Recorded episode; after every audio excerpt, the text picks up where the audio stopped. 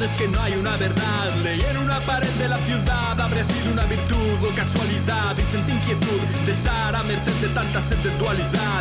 ¡Qué barbaridad! Lo barato sale caro, lo normal es lo raro. Estaré sonado, me visto espacio si estoy apurado. Amo ser odiado y tener la facha de un repetidor y la nota de un aprobado. Siempre hago lo que quiero,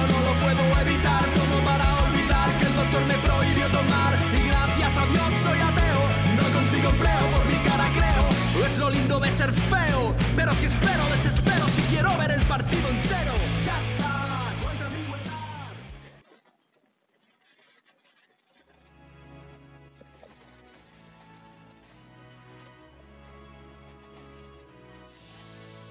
Buenas noches, ¿cómo andan amigos, amigas, amigues? Acá, bueno, mi nombre es Florencia, arrancamos el primer programa de radio de Un Vinito y me acompaña, Programa piloto. programa piloto, y me acompaña No, presentaba vos. Sebastián, el compañero Sebastián. bueno, emocionada y nerviosa por el primer programa de radio. Eh, al principio, cuando pensamos el programa de radio, yo le decía a Sebastián eh, en el nombre. Y me parece que es una manera de estar en marcha, vivos. Y bueno, ya daremos detalles de nuestra historia, un poco que así nos conocimos, ¿no es cierto? En marcha. No sé si hace falta. Bueno, si el público lo solicita, vamos a dar detalles. bueno, arranquemos. Eh, si nos quieren escuchar, eh, bueno, en todas nuestras redes, Facebook, nos pueden encontrar como Eustaquio Un Vinito, en Instagram, Un Vinito Radio 20, y en Twitter, arroba Un Vinito Radio, ahí va a estar el enlace donde pueden cli- cliclear y, bueno, escuchar el programa de radio. Sí, lo único inconveniente es que si están desde su celular no se puede escuchar con Chrome. No sabemos por qué, pero la página que conseguimos gratis para transmitir no transmite con Chrome, así que tienen que usar otro navegador o descargarse la aplicación eh, que el mismo link de, de Facebook está también el link para descargar la aplicación. Y ahí nos buscan como un vinito y nos escuchan tranquilamente. Bueno, son problemas técnicos de dos aficionados proletarios. Eh, bueno, vamos con, para relajar este comienzo que ya lo iniciamos, vamos con un tema. Bueno, ¿Qué pensaste? Sanando las heridas, pero en la versión reggae. Ok.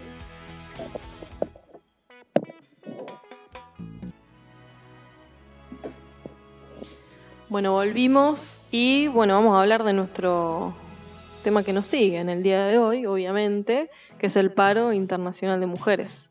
Eh, se hizo la marcha. Eh, allá se hizo una marcha muy interesante en Luján. Muy interesante. Sí, sí, muy interesante, muy convocada en Luján eh, para salvar, salvar las dos vidas. Pero Ese era el lema. ese era el lema, sí, salvemos las dos vidas. Pero el paro internacional de mujeres se hizo hoy, participaron, la verdad que la participación fue masiva y cada vez viene creciendo. sí. No salió demasiado. El coronavirus No, lo solapó. tapó todo. Sí, lo solapó totalmente. Pero nos toca hablar de este tema, por supuesto, pero además nos parece sumamente interesante. En el paro internacional de mujeres, la consigna este año fue libres, vivas y desendeudar- desendeudadas. Nos queremos. Y por supuesto, el pedido, con el entusiasmo de que este año va a salir, de eh, aborto legal. Eh, este año esperamos que pueda ser ley, que ese de hecho era el lema, ¿no? Que sea ley. Eh, cuestiones para plantear de, de este paro. Me da la impresión de que las mujeres están bastante organizadas. El lema a mí me gustó, sobre todo esta palabra que no me salía, que es desendeudadas. Me parece que le da una una mirada más eh, economicista, para no decir trafista, de lo que clasista. de lo que veníamos conversando en el, en el- Hay sectores en otros quistas que también lo plantean. igual. Sí, sí, sí. Sobre todo porque, bueno, la, digamos, la idea es que eh, la deuda externa eh, es deuda en realidad eh, con el pueblo y eso provoca, digamos, ya si las mujeres por su condición de mujer están eh, precarizadas, una, una situación de endeudamiento genera muchísima más precarización en esos en la situación laboral de las mujeres. Así que me pareció un punto muy interesante. Eh, mientras la mirada vaya a pensar en todos los derechos que la mujer trabajadora eh, no, llega a, consolidar y la diferencia que hay incluso dentro del mismo sector femenino en cuanto a aquellas mujeres que tenemos acceso a y las mujeres que no tienen acceso a, me parece que es interesante. Porque empezamos a plantear la desigualdad que hay entre nosotras mismas, ¿no? Sabiendo que las causas. Entre los feminismos. Sabiendo que las causas, ¿no? Son el, patriarcado y el modo de producción capitalista. Eh, pero reconociendo que al interior del, del, feminismo, del mundo femenino, de las mujeres, no todas tenemos las mismas posibilidades. Eh, un poco esto discutíamos con eh, algunas compañeras de trabajo vía red social, eh, sobre todo con las que no están de acuerdo con el aborto. Y le recordaba cuál es el lema de la campaña.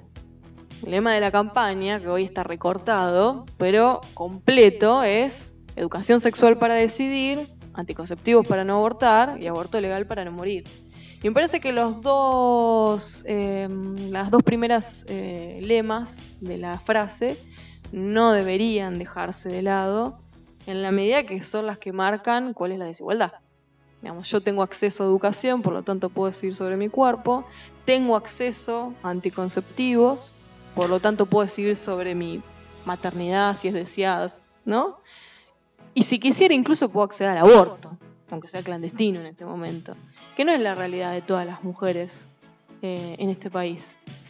Así que me parece que ahí habría que hacer más hincapié, como reflexión para el próximo paro internacional de mujeres y para seguir pensando, ¿no? sí, también deja claro que no el pedido del aborto legal no tiene que ver con una cuestión de que está re bueno abortar, porque muchas personas, sobre todo los que defienden las dos vidas, entre muchas comillas, eh, como que acusan eh, a, las mujeres que, defienden este proyecto, como que fomentan el aborto como una, eh, casi como un método anticonceptivo. como que sería más fácil abortar que cuidarse. y es un disparate.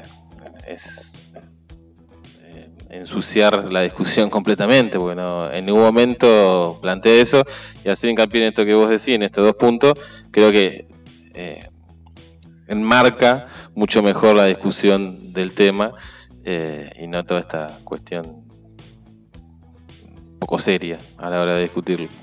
Sí, ahí está. Nuevamente la economía eh, incidiendo sobre la vida de las mujeres, y por otro lado, eh, esta cuestión de cómo la mujer queda eh, menospreciada, porque lo que está en discusión también con la cuestión del aborto no es solamente evitar las muertes por aborto clandestino de aquellas mujeres que no tienen acceso a los dos puntos anteriores que nombrábamos, educación y anticonceptivos, sino también la posibilidad de que las mujeres puedan decidir sobre su propio cuerpo.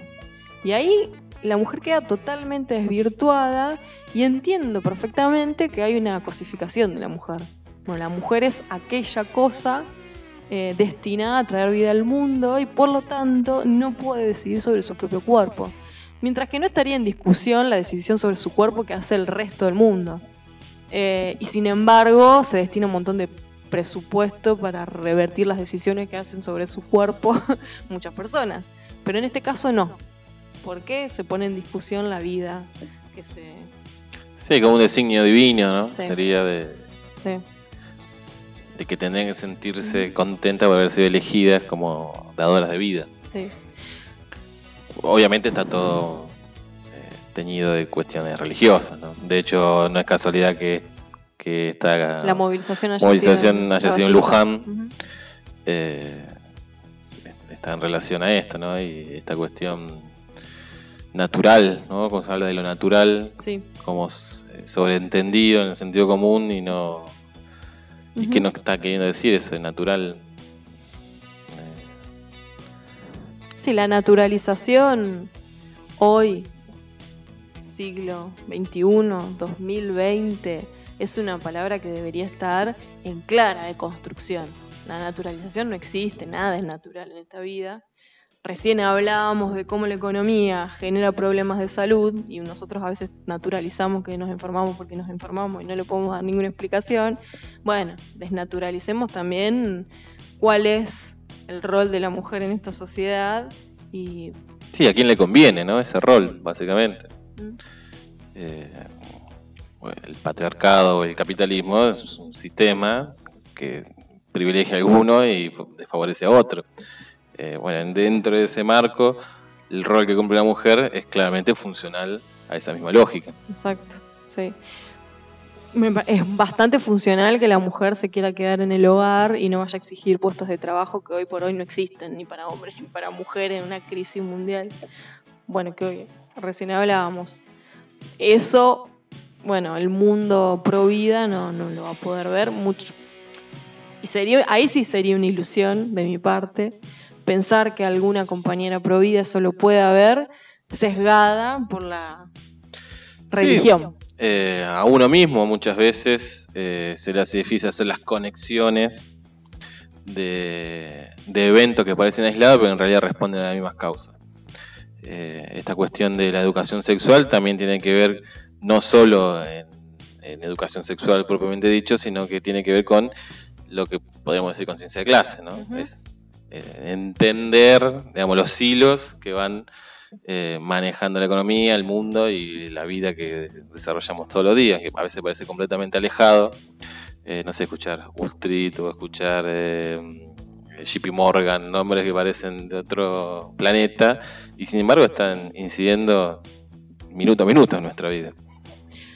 Esta cuestión de la mujer cosificada cuando debatimos el aborto, eh, es digamos, se ve claramente, y esta fue otra de los lemas por los cuales nos hemos movilizado, eh, por la cantidad de casos en Argentina sobre todo, bueno, en todo el mundo, pero en Argentina tuvimos muchísimos casos en lo que va del año de femicidios. Eh, Había un- una cuestión muy interesante que comparaba la cantidad de femicidios con la cantidad de contagios del coronavirus. Eh, ¿Y qué pasaría? ¿no? Una de las preguntas que vi en las redes sociales era, ¿qué pasaría si cada 36 horas muriera un argentino por coronavirus? Esto sería un caos. Pero resulta que cada 23 horas se muere una mujer eh, a manos de un hombre víctima de femicidio. Pero de esto se habla en los medios, pero no se analiza. Porque me parece que no sí, se, no se genera un pánico tampoco, ¿no? No. No, no horroriza tanto como una enfermedad. No, y lo que hablamos muchas veces es, bueno, qué hacer frente a tantos casos de femicidio, que hoy es un problema eh, de Estado. Digamos, porque, eh, como dijo Felia Fernández, tenemos en, en febrero hubo eh, más femicidios que días. Eso es bastante alarmante. Tenemos un asesinato de mujer por día. Sí, es un dato duro, ¿no? No, no tiene que ver con ideologías o posicionamientos políticos. Sí, es Eh. un dato objetivo. El asunto, bueno, es qué hacer.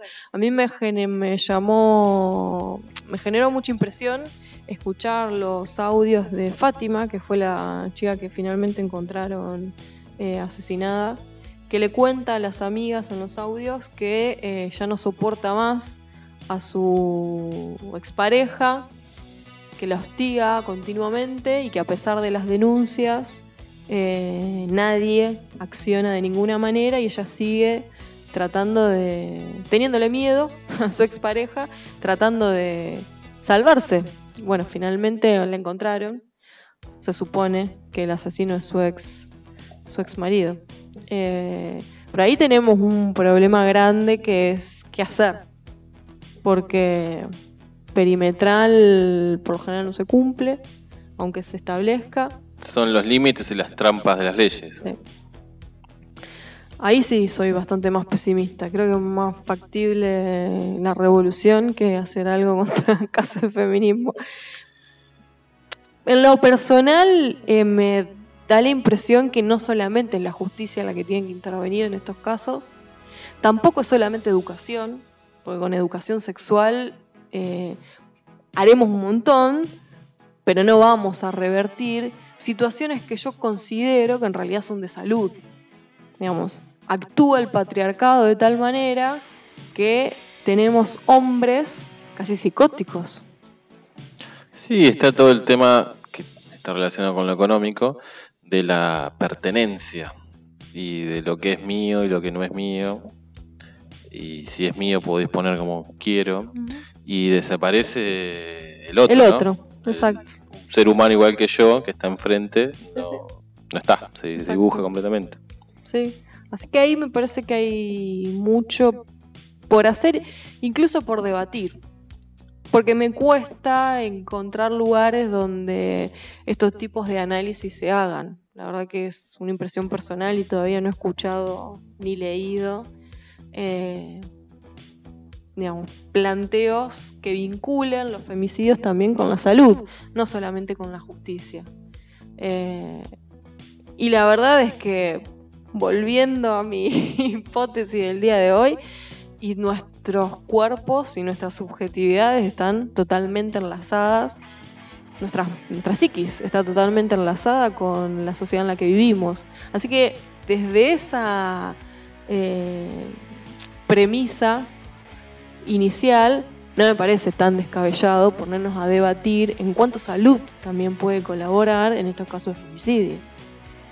Sí, estuvo, estuvo el caso de Tablado. Tablado eh, que bueno, obviamente quiero creer que ha estado evaluado por profesionales, y... pero también ahí encontramos el límite de la ley, porque si vamos estrictamente a lo normativo, eh, cumple una condena. Que siguió los pasos que se debían, fue condenado, cumplió esa condena, eh, tiene derecho a estar en libertad. Sí, la justicia operó la verdad que en ese caso eh, comete un asesinato y la justicia opera. Digamos, la justicia se, se, ejecuta, accionó. Sí, no, es que quede impune o la nada. No quedó impune. Sin embargo, eh, también conocemos los detalles y los pormenores de cómo transcurrió su vida estando preso y también tiene perimetral, tuvo hijas, tiene perimetral con sus hijas, tuvo situaciones de violencia con las mujeres que lo acompañaron o con las que tuvo alguna historia mientras él estuvo preso. Es decir, que tranquilamente uno, por sentido común, 2 más 2 es 4, a pesar de haber cumplido una condena, hubo conductas en él que no se han modificado. Entonces ahí la justicia es sumamente eh, débil. Sí, el dispositivo cárcel también, ¿no? Eh, ¿Cuál es el sentido? ¿Para qué existe? ¿Qué se busca? ¿Es solo un castigo? ¿Es una rehabilitación? Ese es otro ejemplo que, que aporta a esta idea que vengo teniendo y que venimos charlando, eh, qué pasa con el el dispositivo salud, más que la justicia. o cómo se pueden complementar los sistemas. sí, sí, sí, sí. Claramente es una responsabilidad del Estado de articular eh, sus distintas patas, digamos. Que muchas veces parece que fueran gobiernos distintos. Entiendo que hay una, supongo, que hay una eh, contradicción entre lo que uno podría hacer en salud y los derechos incluso de esta persona, ¿no? En este caso de tablado, supongamos como ejemplo. Y que habría que ver, ahí habría que ahondar qué pasa con eh, la ley de salud mental eh, y cómo está organizado el sistema de salud, sobre todo la psiquiatría en estos casos. Sí, hablando propiamente dicho desde el punto de vista legal, eh, esta cuestión del acoso, la persecución, si bien no, estamos poniendo en discusión eh, lo violento, desde el punto de vista legal, eh, las autoridades también están medias atadas pie y manos, desde, más allá que haya o no haya voluntad de hacer algo. porque alguien que amenaza por WhatsApp o, o va a tu casa. Pero es una amenaza y no hay un pasaje al acto, digamos. La ley no contempla eso. No, no, si no tenés un rasgo físico que compruebe el acoso, el maltrato, digamos, si no se hizo cuerpo, no, no actúa. No hay nadie preso por amenazar. exacto, exactamente. Eh, y la implicancia de eso también, porque eso muchas veces se puede legislar, eh, en este caso lo que podría ser la cuestión de género, pero eh, ¿qué implicancia puede tener? ¿Qué jurisprudencia se asienta si en algún momento alguien va preso por amenazar? Eh, es muy complejo cómo poder abordarlo, eh, cómo cuidar a las mujeres y por otro lado también cómo cuidar el Estado de Derecho. Eso. Tema número uno. Tema número dos, lo primero que estoy pensando es, tenemos un sistema carcelario que explota. La verdad es que ni por casualidad va a ir por eso alguien que amenaza en estas condiciones dadas del sistema carcelario, ¿no? Con lo cual, si estuviéramos pensando que es necesario eh, la prisión de personas que amenazan, acosan, etcétera, tenemos que estar pensando inmediatamente en volver a estructurar e invertir en el sistema carcelario. Sí, ella por eso lo que decís vos de la cuestión de la salud mental, ¿no? Cómo eh, desde los trabajadores de la salud se podría eh, intervenir, ¿no? Eh, no sé si tienen mucha voz y voto.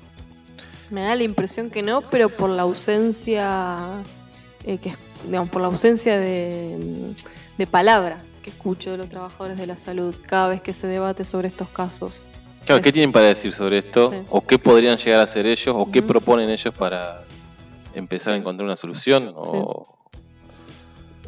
algún tipo de dispositivo que desarticule esto, que termina, no sé la cuestión estadística, pero por lo menos si lo analizamos de los medios, más allá de que sean amarillistas, eh, terminan en el asesinato de una persona. Sí, eh, pensaba que así como se sostiene que, como argumento, ¿no? Que el aborto es una cuestión de salud pública. Bueno, los femicidios también me parece que podríamos empezar a pensar que son una cuestión de salud pública. Eh, queda muchísimo, muchísimo, muchísimo por hacer. No, no contemplo que en el corto plazo esto se vaya a solucionar. Y como pedagoga me sale plantear esto, eh, con educación vamos a ayudar, pero la solución tampoco está puesta ahí. Sí, o tal vez tenga que ver también con una cuestión más a futuro y un cambio generacional y nuevos valores que se vayan creando en la sociedad. Pasa que no hay ningún hito en la historia de la humanidad eh, del que nosotros nos podamos agarrar, porque en realidad nunca sucedió en la historia que sea la educación la que genere cambios en una sociedad. Siempre fue al revés. Hubo cambios en la sociedad y la educación fue cambiando. Así que cada vez que a mí me plantean, de hecho me, me, genera ira. Cada vez que me plantean, tenemos que apostar a la educación, tenemos que apostar a la educación sexual integral, sí, lo tenemos que hacer. Pero no nos quedemos suponiendo que esa es nuestra salvación. cuestión mágica. Exacto, porque no viene por ahí la cosa. Eh, por eso me parece que con, bueno, con buen ojo y con buen análisis el movimiento feminista lo que está denunciando es el patriarcado, entendiendo el patriarcado la expresión del capitalismo. Volvemos ahí a la economía eh, creando subjetividades. Pero bueno, eh, me parece que es un lindo tema para organizar, para convocar. Si alguien escucha y quiere participar sobre mm, este tema, algún eh, profesional de la salud, psicólogos, psiquiatras, trabajadores sociales, quieren colaborar para, para traernos nuevas voces a este debate, bienvenido sea y lo podríamos organizar eh, para otro programa como, como mesas de debate eh, sobre esto que, bueno, hoy lo traemos a la mesa porque se dio el paro internacional de mujeres que fue muy em, fue muy participativo, la verdad que muchas mujeres se adhirieron al paro. Nos vamos con algún tema y bueno, cerramos. Nos vamos ahora.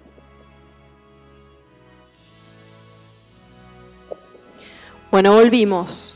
¿Sabes qué pasó un día como hoy? Muchas cosas. Muchas cosas.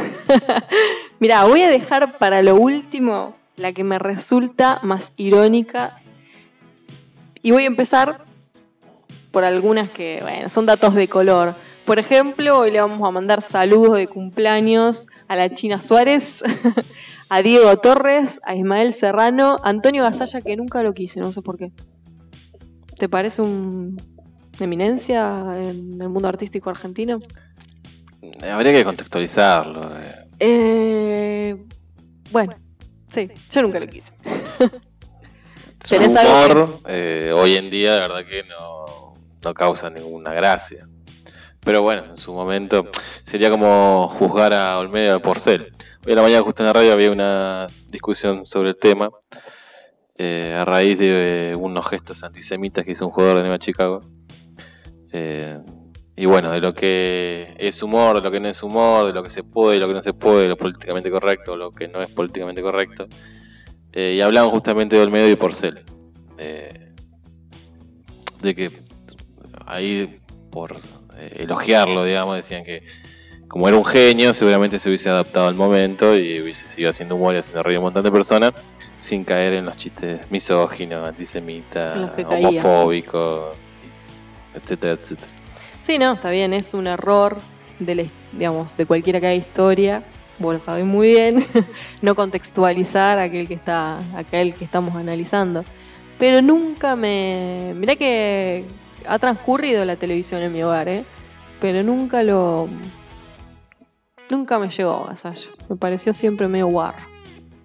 Sí, un humor bastante chabacano. Sí, exacto. Bueno, le mandamos igualmente un feliz cumpleaños. Esperamos que le haya pasado muy bien. Pero la efeméride que es una ironía es que un 9 de marzo, pero de 1959, nació nada más ni nada menos que el emblema del patriarcado. Nació Barbie. La que le dijo a todas las infancias cómo tenían que ser y qué era linda y qué no era linda. y que ha quedado muy bien eh, descripta e inmortalizada en Los Simpson con el nombre de Stacy Malibu. Exactamente. La verdad es el dato, para mí es el dato del día, eh, poniéndolo en vinculación con el paro internacional de mujeres, creo que deberíamos haber hecho una Barbie gigante y prenderla a fuego en la movilización, para marcar que esto es la muerte de los estereotipos de belleza. muchas personas con eso. Bueno, ya lo van a superar, pueden ir a terapia que lo van a superar rápidamente. Es como las pintadas en el cabildo. Claro, exactamente. Bueno, las paredes hablan. Ya, la verdad que esos comentarios en las redes sociales, esto no, yo con esto no me identifico porque rayan las paredes. Me hiciste me da acordar- hasta- me da hasta como vagueza contestar. Porque es tan. Sí, baja mucha Wow, discusión. Sí, baja mucho la discusión, realmente. Estamos discutiendo la incidencia de la salud mental en los femicidios y hay que contestarle a las personas que no quieren que rayemos paredes. Pero bueno. Te decía que me hiciste acordar que en algún momento de mi infancia vi un documental sobre eh, las medidas desproporcionadas de la Barbie. De que si un humano tuviera las medidas que tiene una Barbie, sería una persona deforme. Bueno, hay una mujer, eh, bueno, atrapada por esto, que se hizo las, se operó y tiene las medidas exactas de la Barbie. Eh, no, no te puedo explicar lo bella que resulta a la, a la mirada, ¿no? Es, es- es muy armoniosa, sí, sí, eh, es Bueno, hay gente exageradamente voluptuosa con muchos gustos en, variados. en su parte superior, los labios muy prominentes, una cadera exageradamente pequeña y se operó las piernas. De hecho, mira, tendría que buscarlo para no dar datos falsos, pero hasta no sé si no se estiró las piernas porque digamos, las dimensiones de su cuerpo también tienen que ver con cuánto miden sus piernas, además del busto, la cadera, sus labios, la distancia de los ojos, la nariz. Eh, pero sí existe esa mujer, ¿eh? Bueno, hay fanáticos Creo que está viva. a, a cualquier cosa. Sí, sí, sí. Bueno, eh, cuando decimos cómo impactó Barbie en nuestros estereotipos de belleza, esa pobre chica es una clara víctima. Yo creo que deberíamos hacer una, una vaquita para ayudarla a tener un buen apoyo psicológico. no sé, es extranjera, qué sé yo, qué país es. Y lo último, bueno, nuestro querido Lenin eh, tuvo una enfermedad en 1923 que lo obligó a dejar definitivamente la Unión de la República Socialista Soviética. Y ahí es cuando... No, desconozco qué enfermedad, vos seguramente tenés ese dato. ¿No? Me mira. Usted no lo ven, pero puso cara de que yo no tengo ni idea. no, iba a decir que en ese momento se hace cargo de Stalin, de la Unión Soviética, y Trotsky debe exiliarse.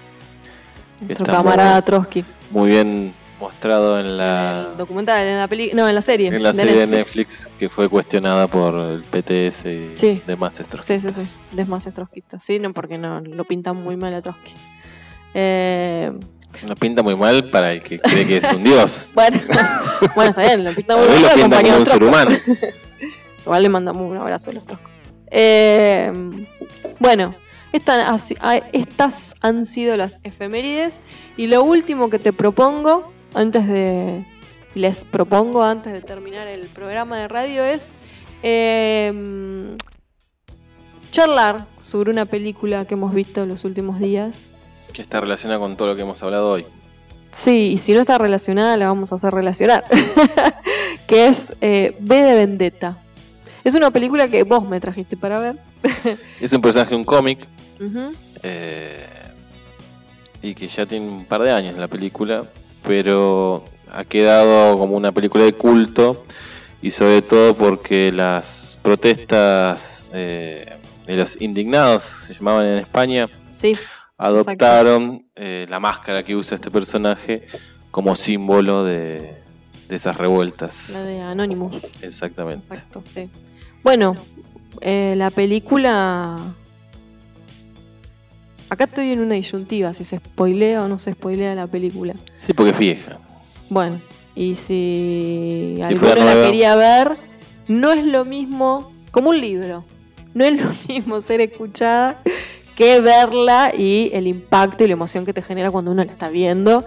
Así que bienvenidos. Sí, algunos dirían que al tener más elementos eh, se podría disfrutar más de la obra. No voy a decir spoilear, sino entusiasmar usando un eufemismo, entusiasmar a que vean esta película. ¿eh? B de vendetta, B de venganza. Bueno, obviamente que habla la película de la venganza. ¿Pero, qué tipo de venganza? No sé. Una venganza personal, una venganza... Siempre es mala la venganza, siempre es buena. Todos somos B, ¿no? El chavo decía que. ¿Cómo era el dicho del chavo? ¿Envenena el alma? No. Ah, sí, la venganza. No, ¿qué? Envenena el alma. Se me fue ahora. Sí. Sino que la. Bueno, ahora lo buscamos. Eh, la película dice, la protagonista que es Natalie Portman, dice en un momento que ve somos todos. Dice, ves soy yo, ves mi padre, ves mi hermano, ves sos vos, le dice el policía. Sí, sí, entendemos al personaje como una víctima, que yo creo que lo es, pero bueno, me imagino que de algunos sectores se podría discutir eso, ¿no? Hablamos de esto de pintar las paredes del cabildo y es un poco lo mismo.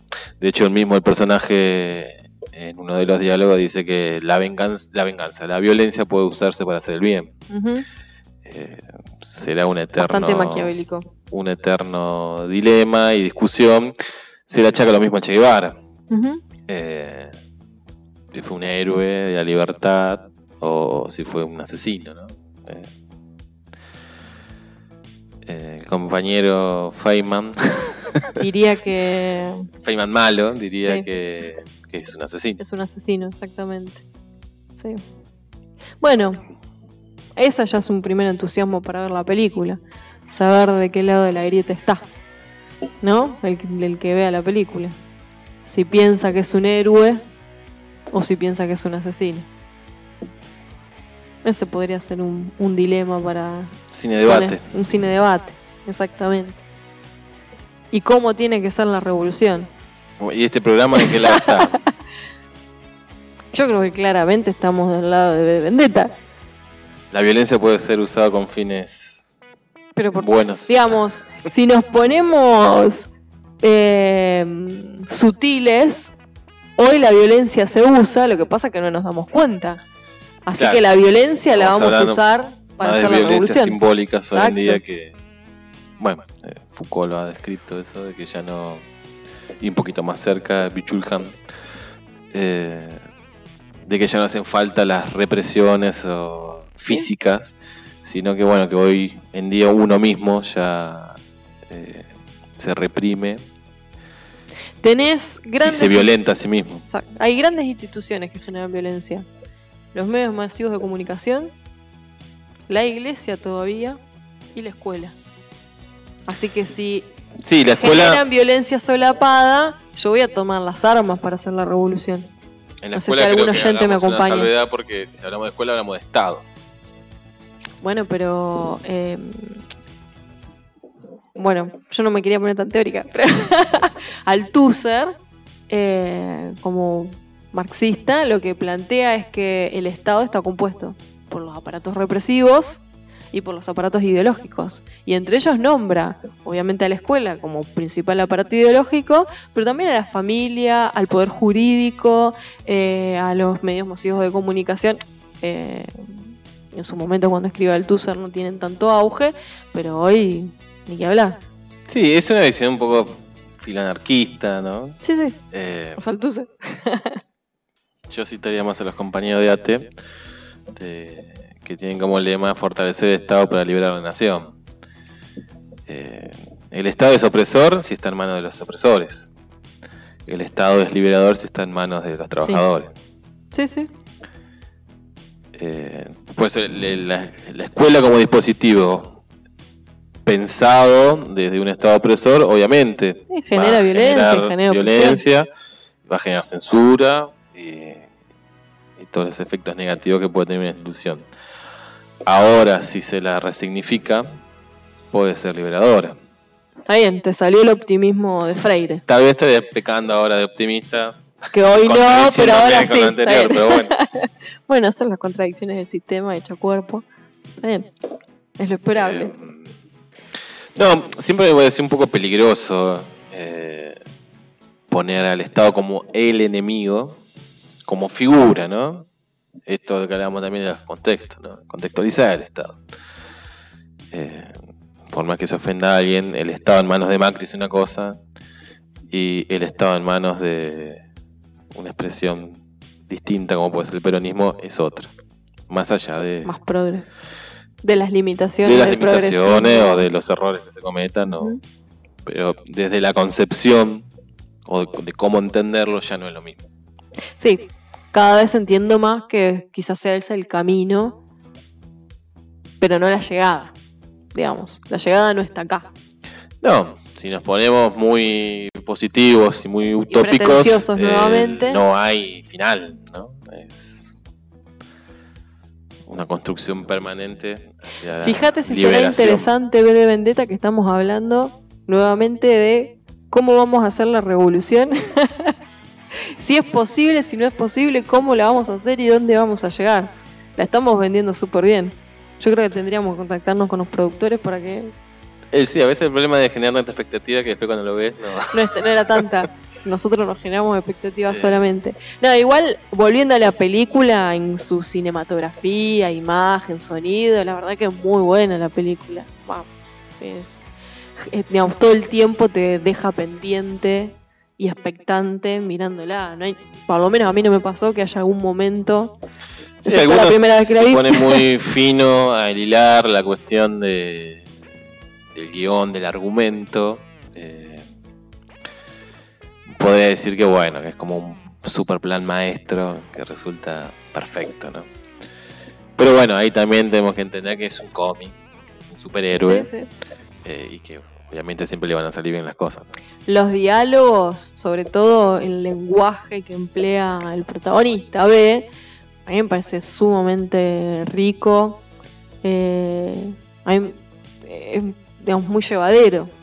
En su, es complejo, pero llevadero. Sí, sí, son medio ñoño, porque Bueno. justamente lo que el perfil que se quiere dar del, del personaje es alguien muy leído, muy culto. Sí, sí, sí, pareció sublime igual. Es, eh, eh, ese guion de ese personaje es muy interesante. Bueno, me gustó, qué sé yo. Pero bueno, no contamos mucho del contexto de la película No. que tiene que ver con un estado totalitario, ¿no? Es como una alegoría a lo que hubiese sido o lo que fue el nazismo. Eh, y el protagonista lucha en contra de eso, que fue víctima de, de un programa biotecnológico Sí. sería. eh, que bueno, le dio super fuerza, sumado a su cuestión cultural. Cultivarse. Sí. Y bueno, lucha contra eso y, Decide vengarse de ese sistema autoritario y opresor y, que jugó bueno, con él, ¿no? eh, por más que estemos espoleando, eh, vence, ¿no? Exacto. Triunfa. Exactamente. Eh, ahí se dan, se dan otras preguntas. Eh, entró Emma. Emma es la perra del programa. Que es anarquista. Exactamente. Bueno, un día podrás contar por qué se llama Emma y en honor a quién se llama Emma, pero eso ya es otra historia. Eh, te decía que esa es una, un- una primera pregunta que, se nos, que nos podemos hacer con la película, si es posible eh, que esos estados totalitarios, como muestra la película, eh, hoy se hagan carne. Esa sería una pregunta. Sí, volviendo al pesimismo del inicio, Bueno, pero ¿de qué Eh, lado estás acá? ¿Sos pesimista? ¿Sos optimista? yo me defino como pesimista, pero bueno, por ahí Te sale el optimista a veces, ¿eh? y para poder soportarlo. ¿no? Eh, a lo largo de la historia, eh, casi siempre las salidas de las crisis fueron por derecha. Algún compañero muy optimista me dirá, y la revolución rusa, creo que fue más un accidente en la historia que, que un proceso modelo, digamos, ¿no? Eh, la crisis del 30 tuvo como consecuencia el nazismo, el fascismo, eh, para no irnos Sí, sí, sí. muy atrás. Eh, así que yo creo que de lo que, lo que nos deja la película, y creo que lo hemos comparado también con una serie más nueva, que se llama Years and Years, eh, Bueno, y, y surgió la película La Ola también. También como posibilidad de, Exacto. de responder esa pregunta, sí. sí. eh, Estamos más cerca, creo, de, de un Hitler o un estado totalitario, si se Sí. ponerlo en términos. No, no- tiene este componente étnico, digamos, persecutorio. Pero bueno, estamos viendo que Genocida, si las querés. derechas están creciendo en todos lados, ¿no? Eh, acaba de ganar en país vecino Uruguay, que era como un Sí, icono de, del Del progresismo. En Bolivia tuvo un golpe de Estado, no pasó nada. Eh, Trump en Estados Unidos, Le Pen en Francia, que si bien pierde, pero saca una cantidad de votos que bastante asusta. Eh, el Vox en España, que es un partido nuevo que reivindica la dictadura de Franco. Eh, en Argentina no tenemos una expresión firme de lo que sería una extrema derecha, porque Biondini es más una caricatura que un político.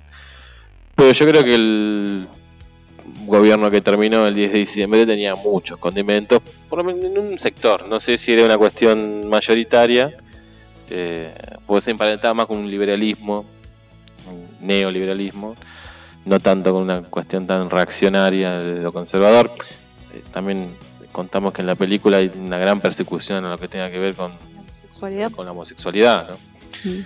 Eh, se persigue tanto a hombres homosexuales como a mujeres. Ujú.